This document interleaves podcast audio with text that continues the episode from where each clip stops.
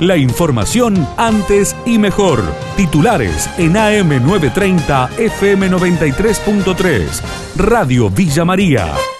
Antes y mejor. Ate Villa María en alerta porque la circunvalación pasaría a 400 metros de donde fabrican explosivos. La palabra del gremialista Jorge Heredia. Y pasaría a 400 metros de las dos plantas más riesgosas y más peligrosas que tenemos en la fábrica, que es la planta de dinamita y la planta de nitroglicerina. Eso a nosotros nos preocupa porque no tenemos que olvidarnos que los materiales que nosotros manejamos ahí son muy, muy peligrosos. El infectólogo Darío Quinodós dijo que es altamente probable que haya casos de coronavirus en Villa María si no hay un cambio en la sociedad.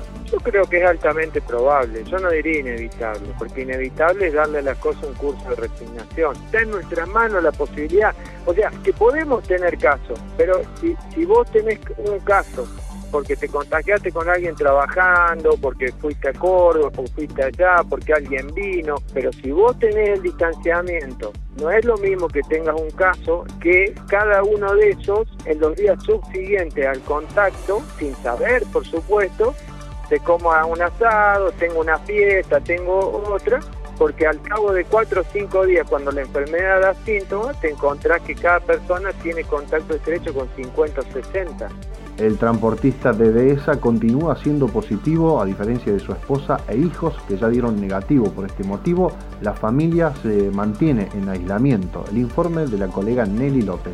Los resultados de los hijos y la esposa han dado negativo, pero el resultado del transportista aún se mantiene positivo para COVID-19, por lo tanto la familia aún continúa aislada en su hogar. Eh, por el momento lo que indica el panel de control es que hay un solo test de COVID-19 pendiente para conocer el resultado en la jornada de hoy. Se mantiene en cuatro casos eh, el transportista y su familia. Aún no han sido dados de alta, se mantienen en en aislamiento. Los resultados de los hijos y la esposa han dado negativo, pero el resultado del transportista aún se mantiene positivo para COVID-19, por lo tanto la familia aún continúa aislada en su hogar. Eh, por el momento lo que indica el panel de control es que hay un solo test de COVID-19 pendiente para conocer el resultado en la jornada de hoy. Un transportista dio positivo de COVID en un control que se realiza en Las Varillas, el informe de Dolly Agüero. Un transportista dio positivo para COVID-19. El jueves por la noche el mismo intendente Mauro Daniele dio a conocer en un comunicado oficial dichas circunstancias, dando cuenta de que un transportista que venía de Brasil, que se dirigía a Chile, dio positivo en el control sanitario ubicado en la ciudad de Las Varillas.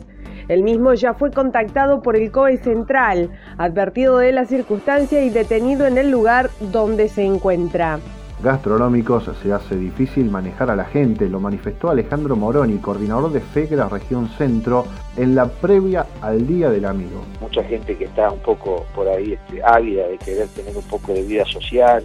Esta fecha es una fecha sensible que de alguna manera incentiva que se nuclee la gente, se junte y bueno, intentaremos desde el sector, atento a la situación que se vive sanitaria, tratar de que las reglas se cumplan y de alguna manera se pueda convivir en la situación. No quiero responsabilizar a la gente, es difícil manejarla. Realmente a veces todo este tipo de normas tan complicadas, con la distancia social, con una serie de procedimientos que son simplemente tratar de evitar que la gente tenga este, complicaciones. El movimiento de más, de gente, digamos, en volumen, a veces se hace conflictivo poder lograr de que se lleven adelante. Quien los quiere imponer pasa a ser una persona molesta. Y, y aquellos que tienen que cumplir, lo mejor la primera vez la cumplen de una manera, la segunda ya con un poco más de relajamiento, la tercera es como que lo pasan por alto.